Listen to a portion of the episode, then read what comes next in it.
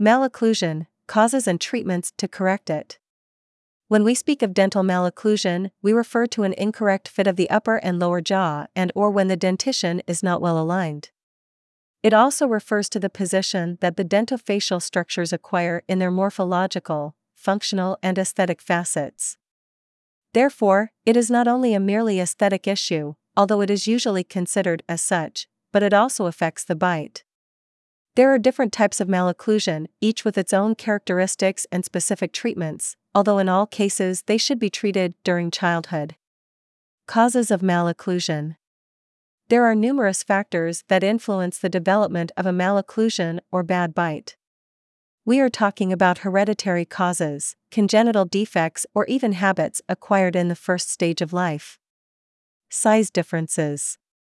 There are cases in which there is a difference between the size of the upper and lower jaw, or a difference between the size of the arch and the teeth. These patients tend to have crowding, tooth spacing, and or an irregular bite. Childhood habits. Certain poor childhood dental habits can lead to malocclusion, such as thumb sucking or pushing teeth with the tongue. Tooth loss. Missing teeth not only damage the integrity of the dental bone, but also lead to the malposition of adjacent teeth.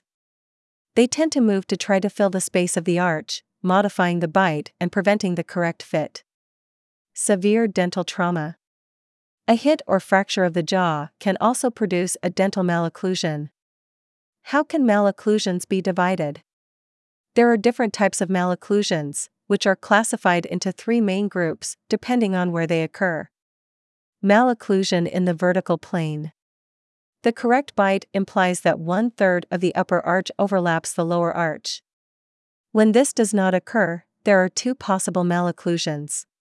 Open bite, there is no overlap of the teeth in the vertical plane. Overbite, the teeth of the upper arch overlap the lower teeth by more than one third. In severe cases, the upper teeth can cover 100% of the lower teeth, even biting the palate. You will be interested how to correct a class 3 malocclusion with orthodontics. Malocclusions in the transverse plane.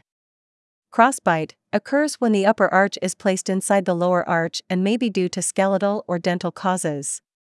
Scissor bite, the upper arch protrudes more than it should in the transverse plane, so the cusps do not contact. During the growing age, it is possible to guide the correct development of the bones, so it is easier to solve any malocclusion.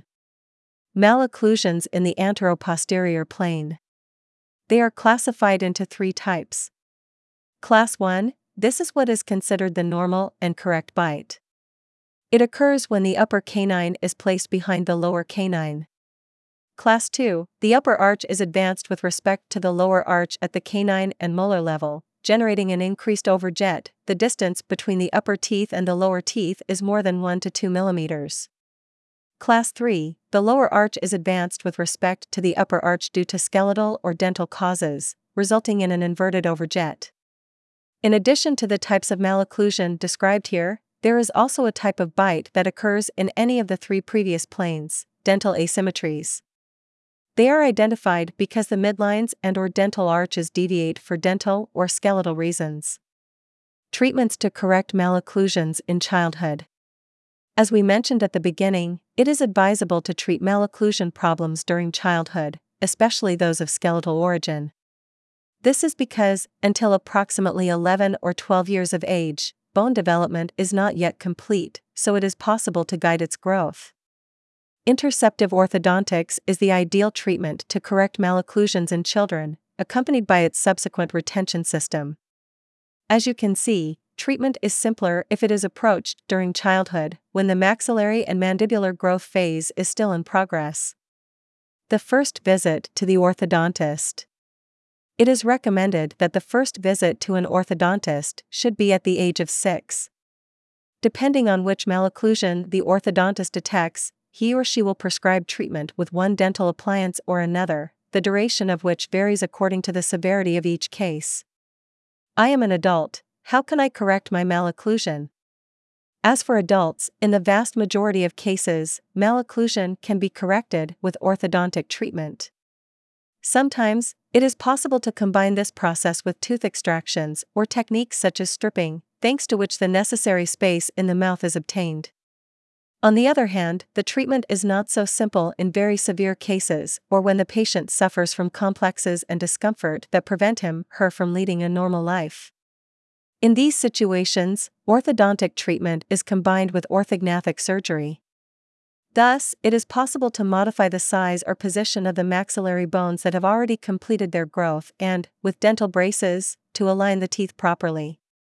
Therefore, it is an intervention aimed at correcting the bite, but also to obtain a more harmonious face that meets the expectations of the person.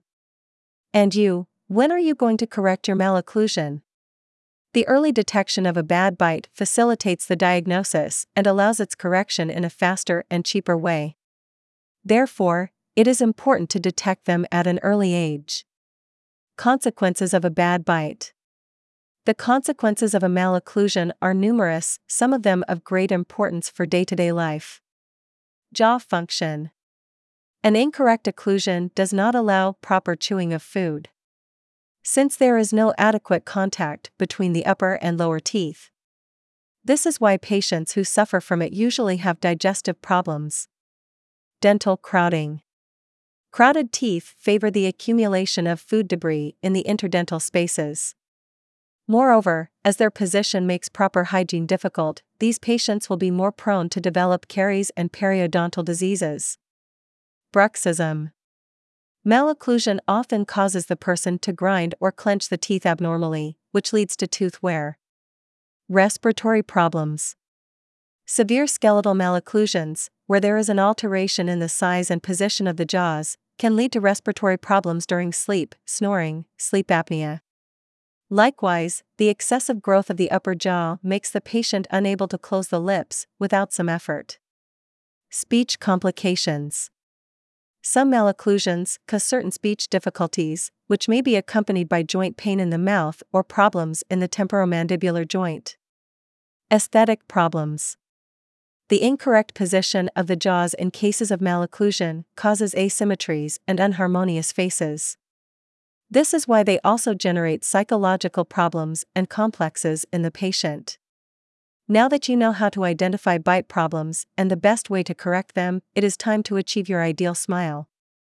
If you or someone in your family has a dental malocclusion, we advise you to put yourself in the hands of an experienced orthodontist.